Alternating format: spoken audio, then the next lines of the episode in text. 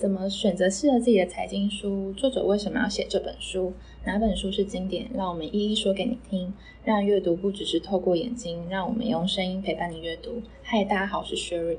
嗨，大家好，我是 Tina，欢迎收听《财经书单全指南》第九集。今天我们要来继续讨论《高效交易心理训练全书》这本书。那本集是这本书介绍的 Part Two，那我们就不再介重复介绍上一集的内容。我们直接接着来讨论投资程序优化 SOP A、B、C 猪。那我们上一集只讲到 A，就是适应市场的部分嘛。那我们紧接着来看 B 这个条件，营造社交、情感、认知与个性方面的优势。好，那 B 这个条件，社交、情感、认知、个性优势是什么意思呢？我自己看单看这句话的解读，很难去理解说它是属于哪个面向的。他就是把很多特质给捆绑在一起的感觉，尤其是书中他提到了一大堆心理学论文啊，还有一大堆心理学家的名字，像是荣格啊、马斯洛等。那我们这边就比较不细讲那么细节的部分。那大家也不要觉得就是哎，好多心理学论文哦，就觉得很困难。因为我想，就算是没有接触过心理学的人，应该多少还是对其中一些人名有印象吧。因为像是马斯洛，就是大家小时候的公民课本介绍的那个人一样，就是他是那个基本需求金字塔那一位嘛，就是他提出，就是你要先吃饱喝足，才有心力去想要做自我实现的想法。那 B 这个条件呢，它就是用各种心理学理论去延伸出来的各种法则。对，而且这其实是一个蛮克制化的条件，因为每个人的个性不同，关注的点也不同。那有些人的可能有比较灵敏的第六感，或是透过荧幕报价、市场波动就可以知道市场的供需状况，那从中做相关的交易，这种特质就很适合做短线交易。那有些人则是比较擅长整理统统计资料，或是判别宏观经济趋势，也很会挖宝，所以他可以找出潜在的价值股。这些人的认知优势不同。融合起来所产生的优势更是天差地别。那也就是这个条件呢，是我们要找出自己的优势在哪个象限，然后加强发展自己的最佳优势。就是听起来蛮简单的，但其实做起来其实是有挑战性。对啊，因为大多数的时候，其实大家是不想要做自己的，很多时候会想要说，我跟随着我崇拜的这个人，然后跟他做一样的事情，幻想自己可以跟他一样厉害，这样子做会比较轻松。不仅不用自己花脑袋思考要怎么后续做一些事，但又伪装的好像自己的选择，而不会觉得别人在指挥你。那有时候就是会很容易不小心就想要偷懒啊，或者走捷径。那要怎么样让自己尽量不发懒啊？就是你不要违背自己的本性，你去找朝阻力最小的路线走，也就是顺着自己喜爱的优势去发展。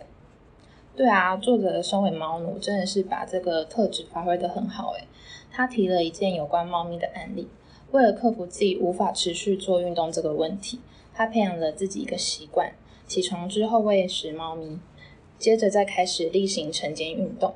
他把这两看似无关紧要的事串联成了一个连续的动作，所以他所以猫咪也养成了这个例行工作。主人准备做运动的旁边等着吃饭。变成了一个例行公司，所以他就是运用自己这个猫奴的特质去养成自己运动的习惯，就是他潜意识就是喂了猫就会做运动。那他这个猫奴的特质呢，就是很有责任感，因为他要记得喂猫咪嘛，然后还要关怀他人的特质，他不忍心看到猫咪饿肚子。那这也让我想到，就是很多人会在社群平台上就是大声宣布自己的目标，像是哎我这个月要存多少钱？那因为你这样讲出来的话，你就会。你的人格特质中刚好有一个承诺啊，或是你比较爱面子的特质，那你就会想到，哎，我已经讲了这个目标，所以我要好好的达成它。对我好像还蛮难体会这种感受的。这个技巧就有点像是运用每个人的天生特质去做排列组合，结合天分、选择和刻意练习产生陈述的效应。那我举个例子好了，例如说小明这个人，他的特质是有责任感，加上很有正向的话。那他很有可能适合领养小孩或是当老师，这样不仅他个人对自身有成就感，那对于社会又有正面的贡献。那我们应用在投资的方面上面呢，就是他如果灵活又有开发能力，那他可能就适合做一些短线的交易这样子。所以像这种个人化的优势啊，就可以去强化及优化它，也就是所谓的刻意练习，透过不断的内化，逐渐转为习惯，那持续提升自己的表现，把自己当做是职业选手做相关的训练。大家应该也都知道，职业选手不是在比赛之前才抓紧时间练习吧，而是经过多年的训练和准备，只为了上场比赛的那几分钟。所以，我们同理运用在投资的面向上面，真正的投资人其实就是不断的在错误中学习，不断的适应新的市场循环。可能中间过程会遇到一些困难，但是就是不断的自我调试，找到一个新的平衡点。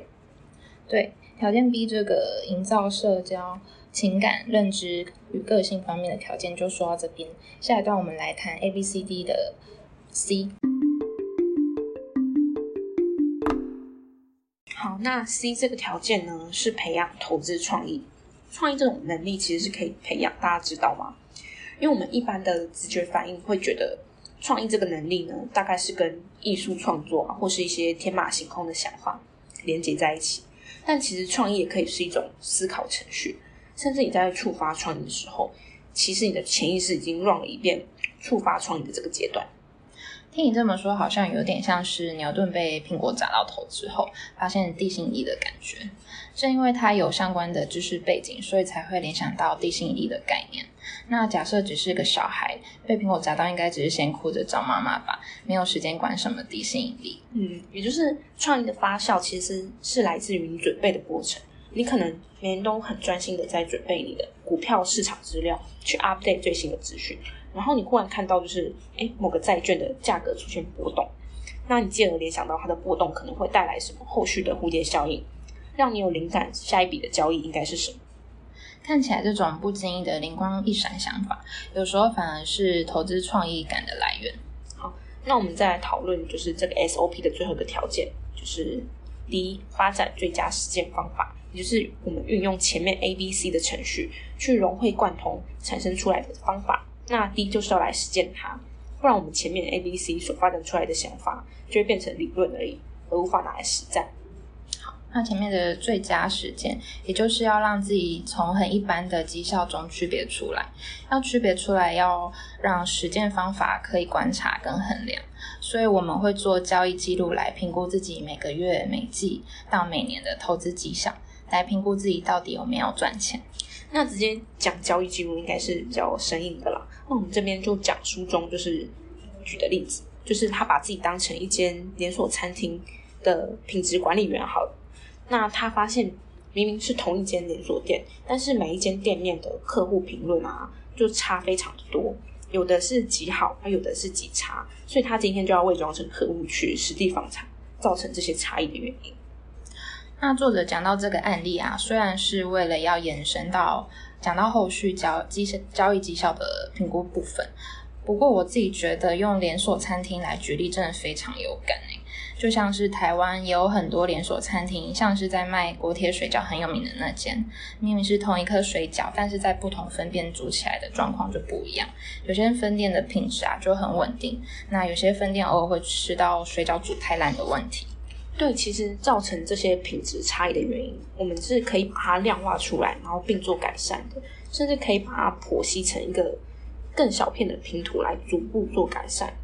那书中举的这间连锁餐厅案例，它就是把改善分成五个部分，像是环境、迎宾服务以及餐中服务，还有备料及餐后服务这五个面向。那如果这间餐厅它的问题主要是在迎宾方面服务不佳。那像是他可能在 Google 上面就会被说是，哎，员工都无视上门的客户啊，或是脸很臭之类的。那餐厅经理就可以特别留意这一块，去提醒员工，就是有客人进来的时候呢，记得要在几分钟之内打招呼。那客人入座之后呢，员工必须在几分钟之内，就是自我介绍啊，送上水以及提供菜单。那这种标准化的流程，可以提升整个连锁餐厅的品质。那要怎么把这些改善的方法运用在交易上呢？交易交易又不像是餐厅啊，有那些顾客的评论可以让你知道有没有地方需要改进。那作者这边就提出很实际的做法，就是他把前面经营餐厅的理论概念一样运用在交易上面。他把整个作业分成一小块一小块来分析。